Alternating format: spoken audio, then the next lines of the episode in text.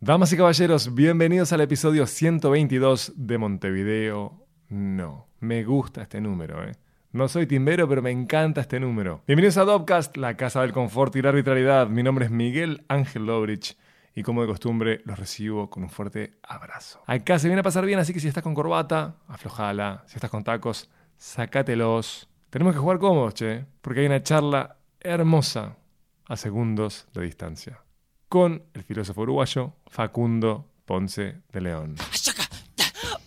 Este episodio es presentado por Amenaza Roboto. Ponete el día con el mundo tecnológico en www.amenazaroboto.com. Seguí Amenaza Roboto en facebook.com barra amenaza roboto en arroba amenaza roboto. Domo arigato, Mr. Roboto.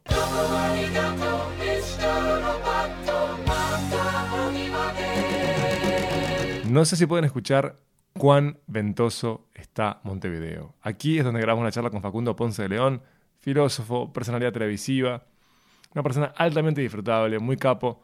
El azar, o quizás el destino, me suele cruzar con él cada tanto, ¿no? Este, cambia la corriente y nos vemos y siempre disfruto como un niño de charlar con Facundo.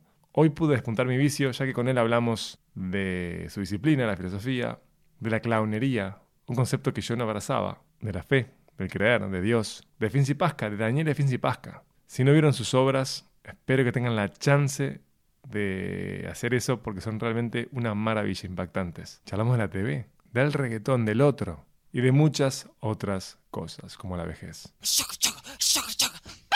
Si quieres escribirnos a Facundo de a mí, lo puedes hacer desde dobcast.uy, nos llega el mail, me llega a mí y yo le paso eso a Facundo. Lo puedes hacer también desde facebook.com barra dobcast y te invito a que sigas a Dopcast en redes sociales, que es arroba Dopcast, y a este podcast, que es arroba mvdnopod, M, corta D, no pod. Estamos en Medium y te lo digo siempre, no me canso, ¿eh? nos escuchás desde donde quieras. Estamos en iTunes, en Castbox, en Evox, en SoundCloud, en TuneIn. Levantá el RSS desde Dopcast y dale play desde donde quede más cómodo. O también puedes venir a nosotros si quieres. ¿eh? En dopcast.uy están todos nuestros episodios, no solo los de Montevideo, no Está Porque Mi Piache, El Norte es el Sur, Vera Basket, Deepjet, de todo. Y en breve estrenamos contenidos nuevos en nuestro canal de YouTube, que es youtube.com barra Dopcast.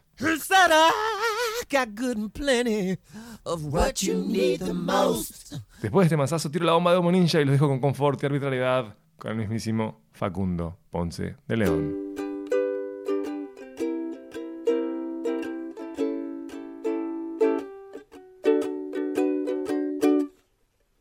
filósofo, después de un tiempo que me costaba mucho, porque era una palabra un poco este, ampulosa, no sé, ahora digo que soy filósofo. ¿Cómo aprecio que hayas optado por ampuloso? Ampulosa. Este, sí, como una palabra media cargada además, ¿no?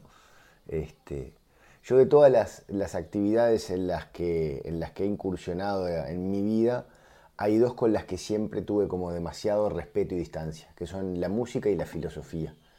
Entonces, decirte que las demás, o sea, a mí hablar de periodismo, hablar de comunicación, este, no, tengo inconveniente en esas. Sin embargo, nada, serán los 40 eh, me, inclinaron hacia decir que uno es filósofo y ya está. ¿Por qué? Porque me decís los 40, sí, pero hay, hay algo más. ¿Qué te hizo aceptar soy un filósofo. Que, en el fondo todo gira en torno a esta, esta disposición a, comprender, a tratar de ver qué está por detrás de todas las, cuestiones. Y este impulso es el impulso de la filosofía. Y si tenés este impulso, sos filósofo. Podés ni siquiera haber leído filosofía o haber hecho una carrera académica este, clásica, pero cuando tenés este impulso de la comprensión, de, de escarbar, ah, sos un filósofo otros tienen un impulso por, este, por la belleza y son artistas, otros tienen el impulso por, por el comercio y son comerciantes. por procrearse. Eh, este, y son padres. Y son padres, efectivamente. Y el mío es ese, yo qué sé. Bien. ¿Y no sentís como el peso o el envión de empezar a producir como tal? ¿Empezar a producir filosofía? Sí. Sí, Sí, este... Bueno, de algún modo como docente además de estar rumiando, estás produciendo en cada sesión eh, que das. Pero me refiero a dejar eh, material perenne, dejar libros. Sí, es una cuestión ahí. La, filosofía como disciplina académica está en esta cuestión de que lo que tiene que dejar más que libros hoy son papers, son artículos de revistas arbitradas que están... Este... Pero no te hablo de la academia, te hablo para la sociedad. Lo que pasa es que para la sociedad eh, no está dicho que lo que vos tengas que dejar sea perenne. Sócrates, que es el filósofo de Occidente, no nos dejó una sola línea. Lo que dejó fue cambios en las personas con las que se encontró en el ágora. Y ni siquiera está dicho que lo que tengas que dejar sea escrito. Vos podés dejar un... Pero aunque sea oral, tiene que haber alguien que lo retome y que lo comparta. Exacto, exacto. Pero bueno, eso es la, magia, pero también el sinsabor que tiene la tarea pedagógica. Pues es, muy difícil ver qué de tus maestros está en ti hoy, pero algo hay. Y bueno, y fue por la oralidad, fue por un momento en el aula que capaz que ni siquiera te lo recordás, pero que marcó algo en tu, en tu visión, en tu comportamiento. Este, entonces, también en mi caso yo considero que el audiovisual es una herramienta importante para pasar cosas. Este, entonces, no, posiblemente de mayor impacto hoy que un libro. Sí, por lo menos en lo inmediato, ¿no? El libro tiene lo que vos decís de lo perenne, que vos podés retomar aquel libro escrito en el 93. No requiere energía. Claro, exactamente. No es nada menor eso. No es nada menor. Este... Portable y no gasta energía. Pero no, efectivamente, para ser un poco más concreto en la respuesta, sí siento a veces una, una especie de falta de producción, de que me gustaría escribir un poco más. Hace cuatro años que tengo un, un libro en el tintero del cual no puedo... Estás por parir, no sabía. No, pero no, no, pero estoy, eh, sigo en, el primer mes de gestación, que es un mm. libro sobre la vejez y el envejecimiento y el, el, desafío que supone filosóficamente, pero también socialmente y psicológicamente, asumir el paso del tiempo. Voy a hacerme acordar que te muestro un libro que tengo sobre la vejez, que es una maravilla. Ah, bueno, perfecto, perfecto, me viene, me viene bien. Este, y tal, y no puedo, no puedo producir, no, no sé, no puedo escribir. Entiendo perfecto. Yo no puedo escribir desde hace años. Realmente. Vivía escribiendo todo el tiempo. Eh, tengo como una novela. Una novela corta que, yo qué sé, más de la mitad. Tengo un libro de poesía sobre el silencio. Que está tres cuartos hecho. Y desde que nacieron los mellizos, no, no puedo escribir. No puedo. No es, no es solo una cuestión de tiempo. Es una cuestión que creo que es como actitudinal no puedo ponerme en modo escritor, entre comillas. no lo logro. Estamos en la misma. Mira qué interesante. No te preguntaba esto porque hay como una gran producción filosófica para civiles en varios mercados. Eh, yo qué sé, pienso, bueno, en Argentina, por supuesto, de hace tiempo eso, pero globalmente tenés la labor de Harari, que vos me podrás decir, bueno, sí es filosófica, pero a su vez también puede ser sociológica, pero es filosófica. Sí sí, sí, es filosófica. Es filosófica. Eh, y no sé, me, puse a jugar, bueno, si yo fuera Facundo Ponce León, ¿qué haría? Vos, sin duda, sos el filósofo más popular de Uruguay. Y tiene que ver con tu rol en los medios audiovisuales, que sos así de popular. Entonces, si, perdón este, que piense siempre en el mercado, pero hay mercado latente para consumir los libros que vos produzcas. Y después, en un país que tiene un problema con su población envejecida, tenés un nicho que es interesante para el veterano, que sería quien puede comprar tu libro, y para quienes caminamos hacia, hacia allá. O sea, viejo es quien llega a ser viejo, es un afortunado quien llega a ser viejo. Este, quizás por cómo lo planteás, eh, explique parte del problema también, ¿no? O sea, la, la popularidad que, te dan los medios no es, no es necesariamente la que, la que sentís en cuanto filósofo que se hace preguntas. Entonces, de hecho, eh, yo publiqué un libro por Taurus del cual estoy contento, pero fue un fracaso editorial. En el fracaso en el sentido... Bienvenido al club, soy el presidente. Está, en el sentido de que, claro, bueno, como a vos te conocen por los medios, se venderán más libros. Y no, ¿y por qué? Porque yo traté de mantenerme dentro de un cierto cuestión, de, esto es de filosofía. Está bien, vos capaz que me viste haciendo una entrevista en televisión, capaz que leíste una nota en prensa, pero esto... Es, O sea, otro eh, campo, comprendo campo. perfectamente. ¿Cómo separar, dónde lograr la intersección? Hay filósofos en Uruguay, producen. Sí, digo, pienso, Sandino Núñez Sandino debe ser Núñez, el que... eh, Pablo da Silveira, son, son Sí. filósofos que Totalmente activos. activos, presentes, que claro, Bueno, Sandino vende muy bien. vende muy bien. Quizás no tenga la masividad mediática, pero bueno, eso, ¿y eso qué, qué- qué valor le quita? En todo caso, hasta le puede ser justamente un- una virtud y no un valor. Yo tengo ahí una dificultad, una dificultad en lo personal. Esto que vos acabas de decir es lo que me dice la editorial, que hace tres años que me dice, vos, tiene que ser un éxito este libro sobre la vejez. Hay mercado, vos sos conocido. Totalmente. Pero- Para mí el problema está ahí en qué editorial elegís, cuál es el tiraje del libro que sacás. Porque eso es lo que define si es un éxito o no. Claro, Si el libro vende la mitad de su tiraje, fue un éxito. Entonces ahí tenés que definir cuál es el tiraje. Cuando vos estás con una editorial que es grande, su estrategia es saturar las librerías bueno, yo estoy con libro- Penguin, Penguin Random House. chiquitita. Chiquitita. Chiquititita. Este, en realidad era Santillana cuando se pasó. Este. Pero lo que, lo que vos estás diciendo como una, como de- describiendo, yo, yo a veces lo vivo con una cierta dificultad. Cuando me paro frente al libro, quiero de alguna manera que valga más mi, mi- mi sombrero intelectual y no mediático. Entonces eso me hace ir por caminos que capaz que no están buenos. pero me, para me mí- cuesta liberarme ahí, me cuesta escribir desde una especie de cosa más. Comprendo. Pero para mí tiene que haber conflicto, porque eso son más cosas. Sí, eh, No una cosa o la otra. Es- Sos ambas. Este, pero te agradezco. Este, pero eh, yo a veces lo veo con veo un conflicto ahí, o sea, no, no es una cosa que, que me resulte tan, tan fácil este, este doble juego, habitar en este doble juego. Este, ¿Y por qué habitaste la TV? porque en aquel, en aquel entonces, 2003, 2004, tenía como, yo trabajaba en prensa escrita y veía en la tele, lo digo hoy ya como, porque me parece que ya no lo tiene más, pero en aquel momento veía ese enorme impacto y me interesaba mucho estar, jugar ese partido, de ver si podía impactar. Si esa misma entrevista que yo podía hacer para la prensa podía tener esa, esa llegada tan fuerte que tenía en la tele. Y bueno, se dieron las cosas, este, me, me sumé a la gente de Contenidos TV, la gente de Contenidos TV estaba muy metida en Canal 12, Canal 12 les estaba pidiendo contenidos a la gente de Contenidos, y ahí surgió Vidas y fue como un impacto muy, muy rápido, justamente esto, eh, viví en carne propia el impacto este de la tele, ¿no? De- Paréntesis, me estoy dando cuenta rápidamente de lo generalista que, que son los detalles de la historia, ¿no? Vos tenés Canal 12 que se empezó a llamar La Tele.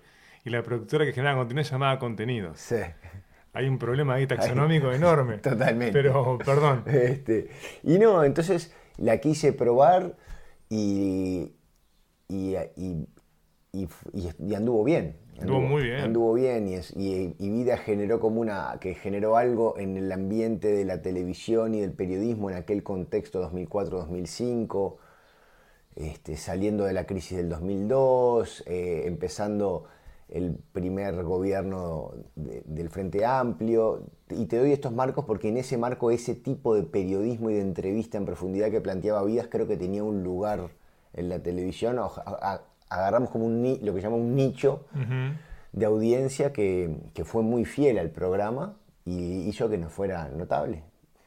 Pero también no, no me sentía un bicho de TV. La prueba está que a los tres años me, me voy del país. No es que abandono la televisión, abandono el Uruguay, me voy con mi esposa a España, como decir, bueno, pará, está bien, vi este impacto, está ok, pero necesitaba como este, tomar aire y tenía la chance de postular una beca como docente de la Universidad Católica y, a- y allá nos fuimos. Perfecto. Es increíble cómo a la distancia uno le da sentido a estas historias. Pareciera que fueran lineales, ¿no? que no fueran zigzagueantes, que no hubiera dudas. Porque te fuiste, pero después volviste a la TV.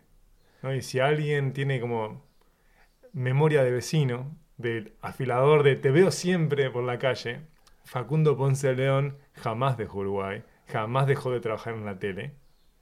Y sin embargo, en tu viaje, no sé cómo, eh, lo desconozco, es que comenzaste a vincularte con Finzi Pasca. Sí. Bueno, hay dos cuestiones ahí. Volví a la tele, pero, pero con un cambio importante. Eh, yo pongo las reglas ahora cuando estoy en la televisión. El origen, desde Mueca, este, con mi hermano Juan y con Elisa, para el caso concreto del origen. Mueca es tu productora. Mueca es la productora audiovisual. Vamos al canal y decimos, tenemos este tema y tenemos estos capítulos. Y a veces son dos, a veces son tres. El caso más exitoso fue El humor en el Río de la Plata, que logramos siete. Y por supuesto que hay un intercambio con la tele, ¿eh?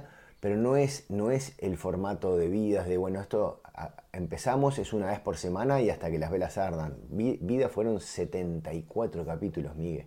Una locura. Una locura. Una locura. A mí no se me ocurre volver a la tele así. De decir, bueno, volvés a conducir un semanal y cuánto. Y vamos viendo, mientras se siga vendiendo, vamos. Eh, o sea, cambió un poco las reglas en las cuales yo ahora estoy en la tele. Si bien estoy, eh, es mucho más salteado. Este, eh, y el origen es ese proyecto más híbrido, es tele, pero ya no es tanto a tele, ya no tiene esta cuestión de cantidad.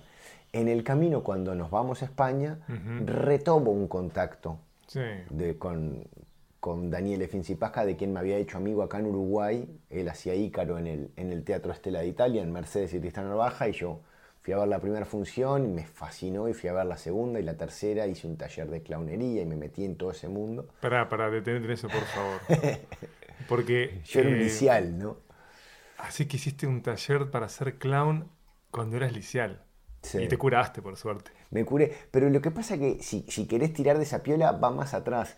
Yo vengo de una familia, somos seis, dos hermanas y cuatro hermanos. Me enteré el otro día.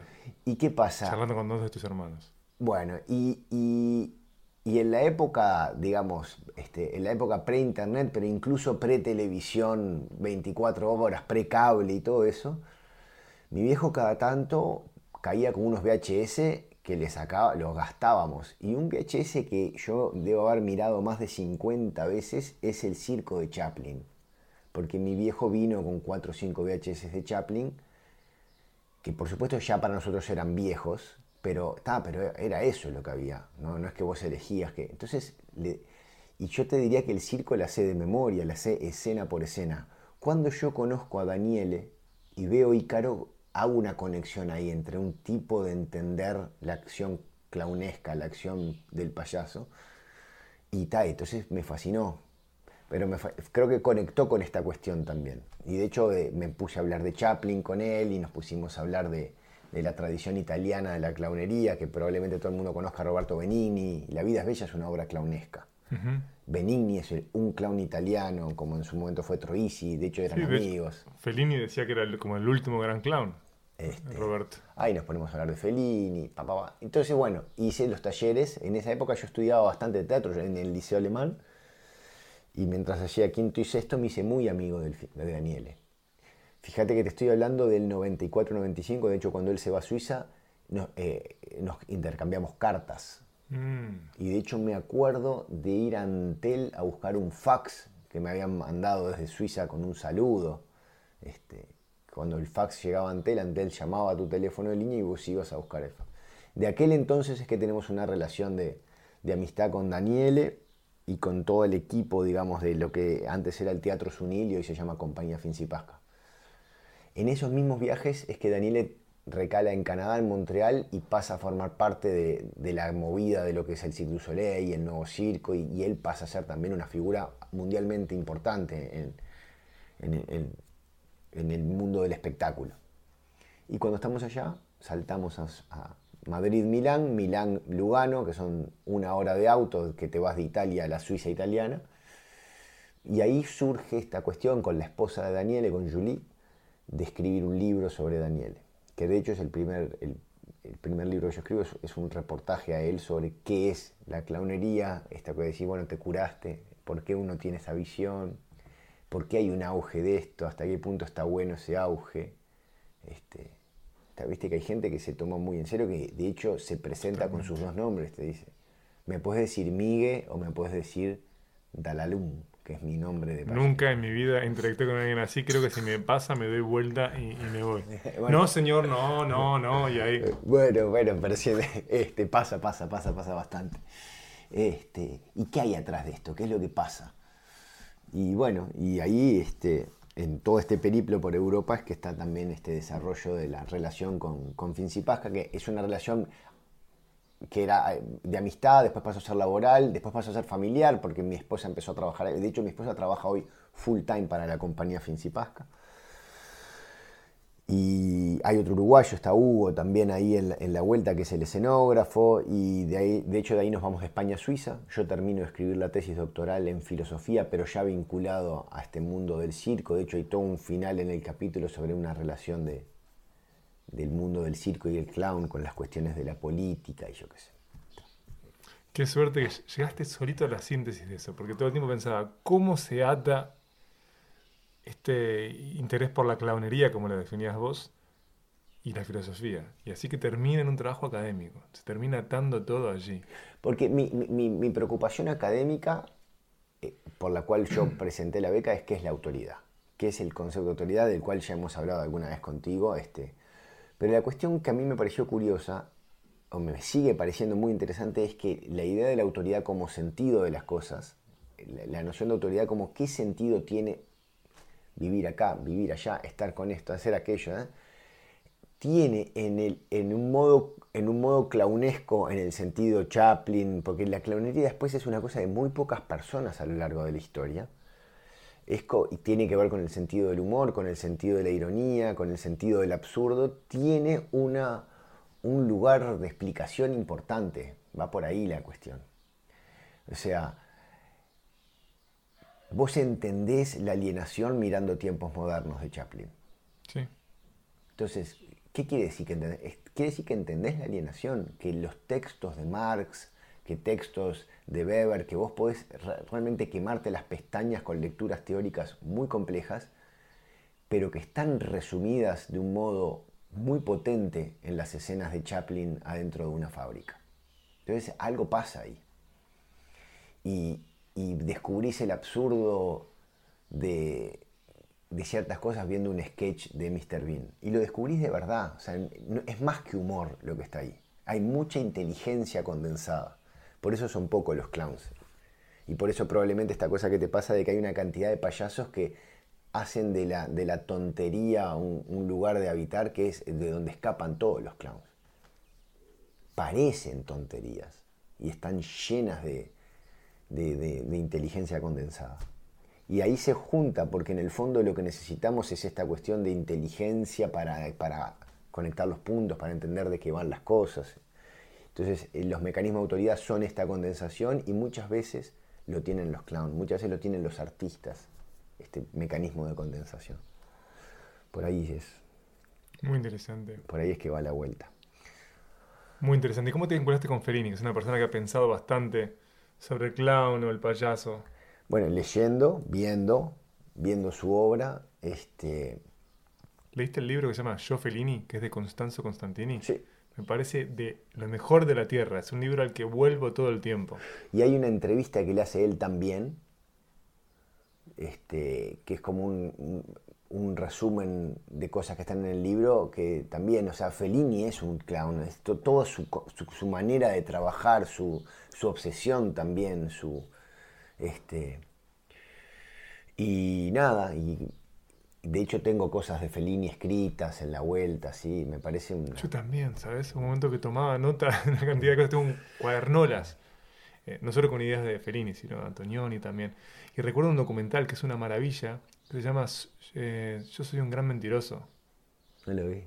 Es increíble, te lo paso. Ah, sí. Es increíble, increíble porque tiene un don para el relato, para el relato oral, o sea, no solo para el cine, ¿no? que era increíble. Eh, realmente entendía cómo combinar matemática y sueño. Total. Para, para ejecutar sus obras. Bueno, pero ahora que decís ese título, no lo conozco el documental, pero otra de las cuestiones importantes que para mí giran en torno a la, la idea de la clownería, pero también la idea de la filosofía política y la convivencia, tiene que ver con esta cuestión de la mentira en el sentido de que una, una batalla que tiene ganado la actitud clownesca es que el, la mentira no es necesariamente un problema, puede ser hasta un lugar. Eh, el problema es justamente estar parados en una idea de verdad total todo el tiempo, donde, donde todo lo que pasa en la vida, ¿qué quiere decir que es verdad? La mayoría de las cosas no, eh, en un sentido fuerte de la palabra Sí. verdad, filosófico. Vos, vos habitás desde otro lugar, desde un lugar mucho más de creencia, mucho más de confianza, donde, donde no importa la mentira. Y, el clown hace mucho este juego. Onda, vamos a hacer un pacto de que ahora te voy a engañar de que hago que me estoy quemando en la ducha. Si es un buen clown, vos vas a llorar de risa. Este, y ahí está este pacto con, con la mentira, con el engaño, con la, lo que se llama la bufonada, que también viene del bufón, que, que también me parece que, que tiene una vuelta. Perdón, pero esto a raíz del título de Yo, yo soy un gran mentiroso es un, es un- es un buen título. Es un gran título. Un gran título para alguien que se aboca a narrar historias. Exacto, exacto. Che, y mm, hay una cosa que siempre me intrigó de vos, lo charlamos como muy ligeramente, porque nosotros nos solemos encontrar por casualidad en eventos extraños. Puede ser. Creo que la primera vez que en mi vida charlé con vos fue una entrega de premios de la televisión y la radio, me parece. No, de los graffiti. ¿Fue de los graffiti la primera vez que Sí, charlamos? sí, en el plaza. Ah, mirá, capaz que fue en los graffiti. Porque yo me acuerdo una vez, creo que eran los Iris. No, eran unos tabaré. Eran unos tabaré. Yo estaba en Justicia Infinita y despidiendo, diciéndonos, charlábamos ahí un rato. Después tuvimos pechacuchas este, en, en común, un pechacucha, y después nos vimos. Este, siempre, siempre me llamó la atención eh, cómo un filósofo, cómo se vincula con Dios, cómo se vincula con, con- con la creencia. ¿Vos sos una persona católica o no? Yo soy una persona católica. Yo soy un católico retirado, vos sabés eso. Sí, sí, sí, lo sé, lo sé, me has contado la historia y es muy buena. Este, yo soy un católico eh, en tensión, como, como, como, como, como me parece que son los católicos, desde que hay católicos en la vuelta. Este, bueno, esto es una, una afirmación un poco difícil de sostener, pero digo, eh, un católico en tensión. Los filósofos se vinculan todo el tiempo con esto.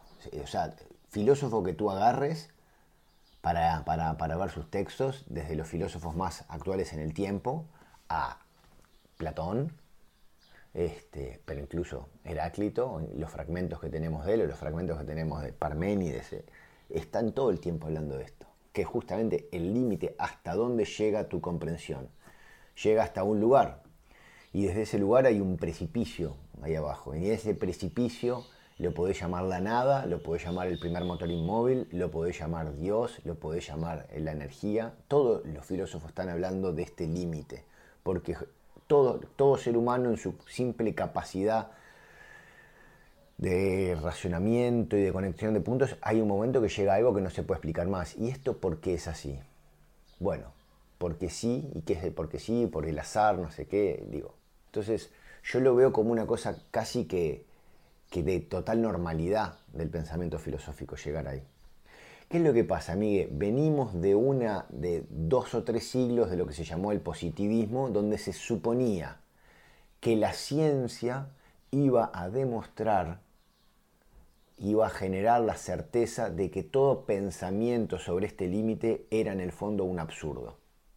Ese era, y bueno, esta idea resultó ser la más absurda de todas. Porque incluso la ciencia, yo ahora estoy leyendo un libro sobre un matemático, que se llama la, La belleza y los límites del conocimiento, que el prólogo está excelente porque dice, si algo te demuestra la ciencia hoy, es que todas las ideas filosóficas, místicas y religiosas están mucho más cerca de la ciencia de lo que pensamos durante el siglo XVIII, XIX y XX. Sí, si pensamos en la física cuántica, Ah, eh, sí. sin duda puede eh, entrar en diálogo con eso. Ahora me parece que hay un problema a definir es, ante cualquiera de estas charlas que tienen que ver con la fe, pues yo te decía, yo soy un católico retirado, soy agnóstico desde que soy niño. Capaz que de niño era ateo, después fui agnóstico.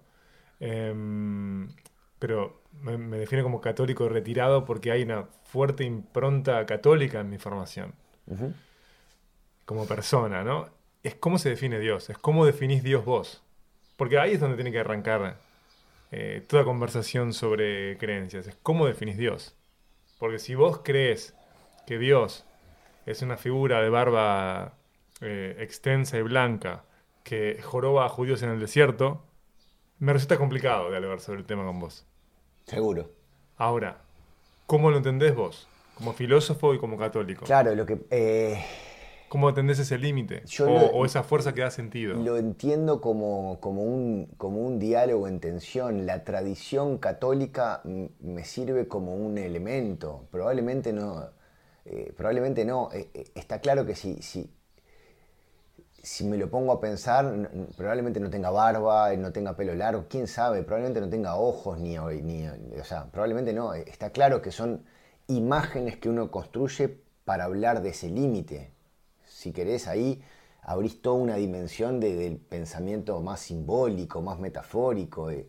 Entonces, eh, la tradición occidental, que es la tradición judío-cristiana, lo, lo que habla es que es, es de un Dios que opera en el mundo, entonces que tiene, manda ángeles, hay maneras de, de invocarlo, hay maneras de agradecerle, ahí, ahí hay todo un mundo este, del cual uno se siente parte y, y- y dialoga con eso. Yo qué sé cómo lo pienso, o sea, eh, me parece que las- las religiones sobre todo las, las tres grandes religiones este, monoteístas, son una manera de sintetizar y de ayudar en ese diálogo con ese límite, y no más que eso. Yo trabajo en, la Universidad Ca- Católica, el director del Instituto de Sociedad y Religión es Néstor da Costa, es un doctor en sociología que hizo un informe ahora con el Boston College, consiguió ahí una, una financiación, hizo un informe en, en Montevideo, eh, Córdoba y Lima, sobre en qué creen los latinoamericanos. Interesante. Y lo que es interesantísimo de la conclusión es que a diferencia de lo que se piensa desde lo institucional, vamos a decir, vos, pero sos católico, entonces que la gente cree y de alguna manera arma sus creencias tomando cosas de, de- de los dogmas de uno, de otro. Una cosa que, por ejemplo, saltó en el informe que es re interesante es que la mayoría de las personas que se consideran creyentes Creen en el reggaetón, seguro. creen en la reencarnación. Sí. Y la reencarnación no es un dogma ni judío, ni católico, No, ni claro. cristiano, ni musulmán, es hindú. Entonces le dicen, pero ¿cómo? Usted me está diciendo de que creen un- en algo que no está en, en- en la religión que usted profesa. Y la gente se, enco- se encoge de hombros. Ah, bueno, yo qué sé. Yo no Vos me estás preguntando y yo te estoy contando. claro. Este, entonces, eh, ahí hay una cuestión entre cómo maneja uno las creencias, ese diálogo que puede tener uno desde, desde sentirse católico o desde sentirse agnóstico o desde sentirse ateo, con lo que después es la institucionalidad que está alrededor de eso. Claro. Porque después la institucionalidad también es una cosa mucho más porosa y compleja. Uno desde afuera, esto charla con amigos ateos, Sí, lo poder monolítico. monolítico, vos, la iglesia, qué cosa, qué atraso. Y, Y vos cuando entrás- vos conocés sacerdotes, ves cómo cambia, según la impronta del sacerdote, tu experiencia con la iglesia. Absolutamente. Yo me crié con un sacerdote que era un capo. Claro, y vos decís, vos, este sacerdote tiene más rock and roll que todos los hippies del mundo juntos. Y, y tie- y tiene. Y, y- y en realidad está ahí haciendo misa, pero tiene. Y hay otros que son más duros, Sí. y te metes adentro de los jesuitas y es un mundo, y te vas para los dominicos y saltás a los salesianos y saltás a. y tratás de decir, ¿para cuántas, cuántas congregaciones de, de monjas hay en la vuelta? Ah, no, eso es imposible. ¿Cómo imposible? Hay 20, 25, no, no. Porque en realidad están las carmelitas descalzas que para acá y las que se fueron para allá y las que se dedicaron a hacer solo votos de retiro del mundo, están en un convento por allá, por Durazno, pero nadie, no va nada. Y ahí está, es tan complejo. Pero después pensás, este, yo ayer justo tuve la última sesión de la, de la cátedra de judaísmo, que hablamos de la Hanukkah y, y pasa lo mismo dentro del judaísmo. Del mundo musulmán conozco menos, pero digo, esas cosas que de afuera son monolíticas, cuando uno está dentro son más elásticas. Yo te conté que estuve viviendo los últimos, mis últimos tres meses de Estados Unidos eh, en Williamsburg, que es un barrio, que, en la zona en la que yo vivía, judío ortodoxo. Estuve viviendo tres meses, fue como un salto en el tiempo y del lugar. Extrañísimo, porque convivían dominicanos con judíos ortodoxos, que tenían en sus negocios mano de obra mexicana. ¡Wow! ¡Qué mundo! Entonces tenías la cartelería, que estaba en hebreo, también en yiddish. El, el vínculo social era totalmente diferente. El rol de la mujer estaba claramente demarcado a criar hijos. Y ya desde, desde muy chiquititos, las nenas se vinculaban con sus hermanos como practicando para ser madres. Claro. son las que paseaban a sus hermanos, son las que los llevaban de la mano. Y una cosa muy extraña que fue de algún modo como volver a mi infancia en Uruguay, fue que los niños se manejaban solos por la calle. Niños chicos, ¿eh? En la calle solos. Eh, y bueno, después viví una cantidad de fiestas eh, que, no sé cuáles fueron. O por ejemplo, ver qué pasaba em, cuando tenían eh, sus momentos en su templo. pero no podías entrar. No, pero lo que pasa es que lo vivían afuera de la en la calle. Los ah, sábados en la calle eran masivos, cerraban calles. Para el Shabbat. Ponían autos como para generar seguridad ante cualquier atentado, que no hubo ningún atentado. Y, claro, y era, era público, en hebreo. ¿Y vos cómo te sentías que te miraban raro a vos como, como el distinto? Bueno, tienen un sistema de seguridad, de seguridad civil ortodoxa, que están todo el tiempo junando qué pasa en el barrio. Así que cuando hay gente que se viste de color, no tiene barba, ya lo tienen junado. Lo tienen totalmente junado, pero lo que pasa es que eh, Nueva York es un lugar en el que se convive con el otro de modo pacífico porque el otro no te importa. Entonces está bien, era claro que yo al principio era nuevo ahí, pero después formé parte de esa comunidad por esos tres meses. Y eh, sos el otro. Cuando vas al supermercado, sos el otro. Este, pero sin conflicto. No había conflicto. Y me resultaba como extraño ver cómo se vinculaban con la tecnología los ortodoxos. Siempre me resulta extraño apreciar cómo se vincula con lo nuevo y, por qué mantiene determinadas cosas este, tradicionales alguien que es ortodoxo. En Estados Unidos tienes a los Amish, que no, no tienen electricidad. No, son cosas... Este, son cosas extrañas, sí. Igual, muy extrañas. Un tema... Un tema ahí estás tocando, eh, en, la anécdota surgen dos o tres cosas que son complicadas, porque la, gran diferencia entre el judaísmo y el cristianismo es que el judaísmo no hace, eh, no es proselitista, no le interesa que haya... No es universalista, claro. Mientras que dentro del... Porque está esa noción de ser el pueblo elegido. Exacto. Entonces, Vos no sos del pueblo, lamento. Exactamente, no, no pero quiere ser. Y no, mijo. No, pero quiere. Bueno, hay algunas este, cosas que puedes pasar, pero nunca vas a ser del pueblo elegido. Mientras que la religión cristiana es eh, o sea, evangelizadora. Quiere sumar fieles. Y la, musulmana también. Sí. Entonces, esto, con respecto a lo que vos decías, lo que pasa que en Nueva York eh, el otro no te importa. Cuando a vos querés que te importe el otro, pero te importa porque lo querés evangelizar, se, abren una cantidad de, complejidades ahí que hasta qué punto este, está bueno que yo trate de, sumarte a mis filas, ¿no? Y, después lo otro es hasta qué punto, cuál es el límite en, esto que hablábamos, ¿no? Cada uno vive la religión a su manera. Bueno, los límites, porque los judíos ortodoxos, toda la, cuestión de, de Lubavitch es ortodoxa o lo que puede ser una visión más fuerte, más puede ser eh, eh, eh, el Opus Dei o cosas que vos decís, bueno, estas son más fuertes. ¿Hasta qué punto permiten, dialogan con la diversidad? Y vos decís, no, no dialogan. Están en su barrio, no te metas, no los jodas, ellos no te van a joder. Está, pero también vivimos la época de, los derechos humanos universales. Entonces, si, le pegan a las mujeres, si, no dejan que una mujer se está bueno intervenir. ¿Y por qué intervenir? ¿Qué te metes? Bueno, no, porque si la mujer no quiere dar a luz a 14 hijos para que salgan los varones todos rabinos, se puede...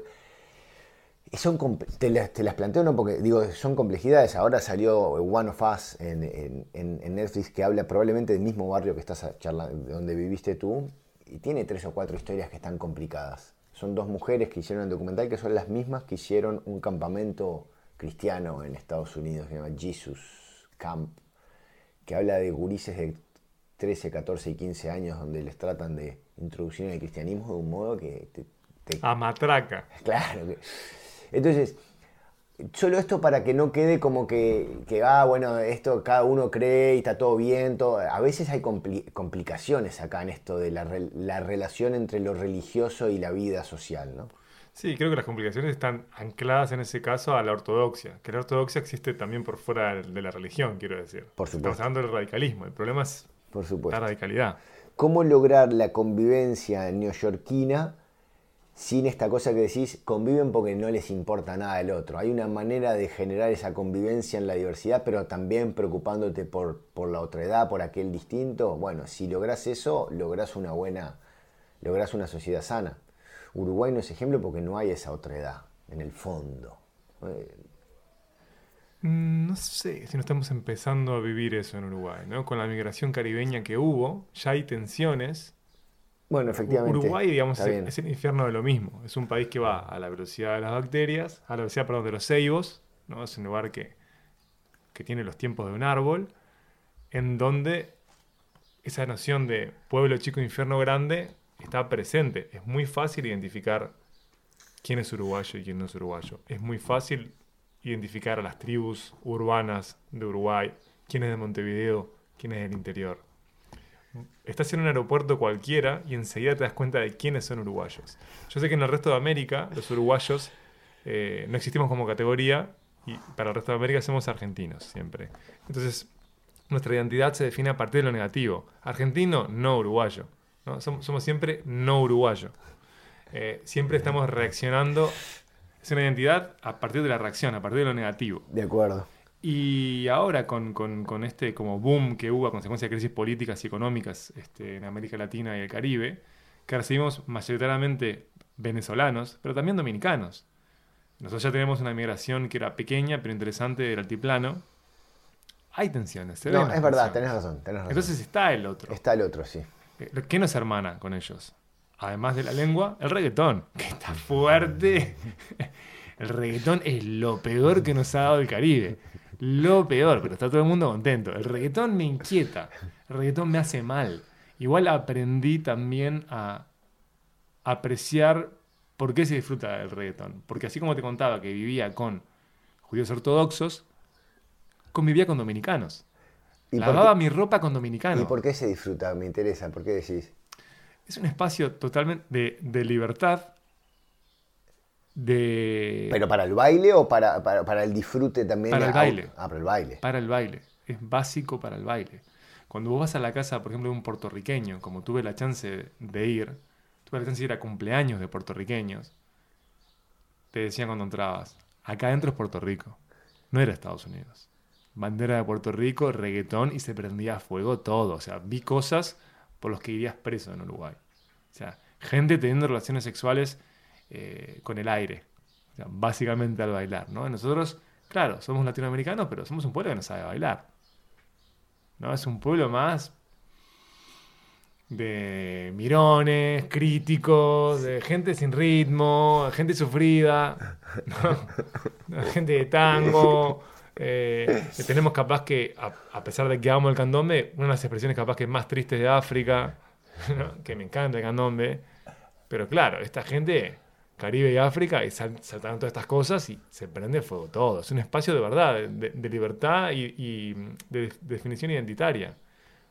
Porque una cosa que me llamó la atención también es que se definen como caribeños. Primero caribeños, después del país del que vienen. Porque la noción de ser puertorriqueño tiene que ver con si estás con un, gringo, un estadounidense. Y con los dominicanos convivía todo el tiempo como no, porque llevaba a lavar mi ropa a mi lavadero dominicana. Entonces era, ¿cómo anda papi? Era el saludo con el que me recibían.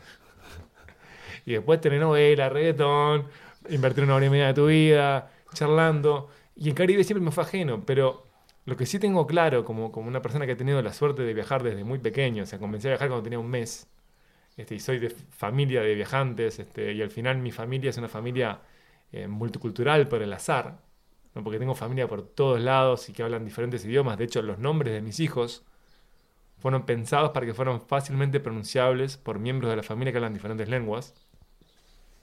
Martina, Iván y Emma, que es fácil de pronunciar en francés, en italiano, en inglés, en alemán eh, y en español, por supuesto.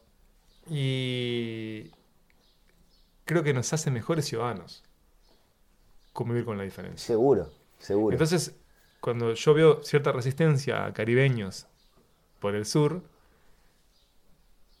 eh, yo, yo, lo veo de modo contrario, es bienvenidos. Y cada vez que dialogo con alguien, como también tenemos peruanos que vinieron, es, lo primero que le digo es bienvenido. Eh, lamento que tengas que convivir con nosotros. lamento mucho. este pueblo triste es difícil, es difícil. Entre el clima y la tristeza nuestra. Bueno, pero ojalá que esta ola inmigratoria nos inyecte un poco de alegría. Ojalá que arregle el pH, pero si nuestro pH no, lo, corrigió África... Y bailemos reggaetón, yo... No, el, el reggaetón está, pero si el pH nuestro no lo corrigió África, no lo corrige nada. Nada, nada, nada. Habría que ver ahí, yo en su momento había leído unas cosas, pero la verdad es que no me las acuerdo muy bien, de, de si, si tiene que ver con de qué lugar de África vinieron. Acá sé que la mayor parte de los descendientes vienen de zonas de lo que es la actual Mozambique. Pero habría que Claro, cuando decimos Mozambique hoy, tristeza. Claro, y capaz que. Conflicto, tristeza, pero no sabemos en su origen cómo era. Claro, y pero capaz que los que están en la zona del Caribe o, en la zona más del Brasil son de otro tipo de tribus que ya en, aquel, en aquella África ya eran más alegres. Lo que quiero decir es que quizás las tribus que terminan viniendo acá. El origen. eran tristes. Entonces. Este, Sería fantástico comprobar eso, porque claramente eh, no estamos hechos para la vida los uruguayos, Facundo. No estamos hechos. Vamos meduceando por la vida. Pero mirá, te cuento una cosa. Este, la corriente no llega. Que parece que pasa un aviso, pero no. Ahora vamos a, abrir una cátedra Magallanes de la mano de, Ana Ribeiro y con el padrinazgo de Daniel Vidart, del antropólogo. Maravilla. Que es a 500 años, se cumple en el 2019, 500 años de la primera vuelta al mundo que hace Magallanes y la termina el Cano, ¿no? Entonces es hablar del viaje, hablar de la aventura, el viaje como experiencia, por qué el viaje no es turismo, cuál es la relación entre hacer turismo y hacer de verdad un viaje, bueno, todas estas cosas que están adentro de esta cátedra. Y una de las cosas que yo me enteré, que Ana me pasó, son qué, documentos hay de cuando Magallanes llega a esta zona. Y está buenísimo porque cuando él pasa de lo que es Brasil a lo que es Uruguay, en las cartas, este, que las escribe un hombre que ahora no me sale el nombre, eh, Pegafesa, no me acuerdo, pero dice que cambia la, expresión facial de los aborígenes. Son más tristes. Eh, las mujeres son menos alegres, están más quietos. No, la humedad, el frío, loco. Claro, o sea, el tipo estaba, veía a toda la gente más divertida y pega la vuelta y cuando entra en la zona nuestra, empieza a haber una tristeza en ¡Da la vuelta, Mario! Claro, terrible. y vos decís, pa' allá, desde aquel entonces, no es una cosa del siglo XX esto. Claro, no tiene que ver con el tango. No tiene que ver con el tango, no había tango ahí, no estaba el candombe todavía, no había chico repique y piano. No, es que ojo, que el, candombe es festivo, sin duda, pero... Este, sí, pero un festivo melancólico, un llamado que ya un poco lo que vos decís, aunque a uno le encante, tiene en sí hay, hay una hay una cierta angustia existencial también en ese llamado, ¿no? Claro, este. claro, claro, claro, Y así que, damas y caballeros, ustedes están viendo que este paseo que fue zigzagueante estuvo por la filosofía, la TV, eh, la clownería, que me gustó eh, abrazar ese concepto, la clownería, la tristeza uruguaya, el otro. ¿Y ahora qué, Facundo? ¿Y ahora qué? O sea, ¿hacia dónde vas vos? Estás siguiendo, por supuesto, en tu rol como docente. ¿Y cuál es tu cargo en la Universidad Católica? Yo asumí este año en la dirección del Departamento de Humanidades, que en realidad es un departamento nuevo. Asumí la, primera dirección de un nuevo departamento que tiene como objetivo resignificar las materias humanísticas en las carreras que no son humanísticas, como puede ser un ingeniero civil, un ingeniero de sistemas, un abogado, un odontólogo. Entonces, este, que en el fondo tiene que ver con cosas que estuvimos charlando acá también, ¿no? Eh, eh, las humanidades durante mucho tiempo pensadas como un poco inútiles y un poco cosas fuera de mercado, hoy lo que se llaman las habilidades blandas tienen mucho que decir, entonces necesitamos que las personas con formación técnica tengan estas habilidades incorporadas y para eso el departamento se plantea resignificar estas materias. Esto, o sea que eso es un, desafío 2019 muy presente, ¿no? Como ¿Y qué más? El libro de la vejez, que hablamos al principio. Y con Mueca estamos viendo un poco qué hacer. Te diría que lo que sí te puedo comentar es que seguro no hay, no hay más el origen. Este, es un, proyecto demasiado costoso también en términos vitales y de dedicación de tiempo que no, podemos afrontar y estamos viendo cuál puede ser una alternativa para seguir vinculados a la, televisión abierta.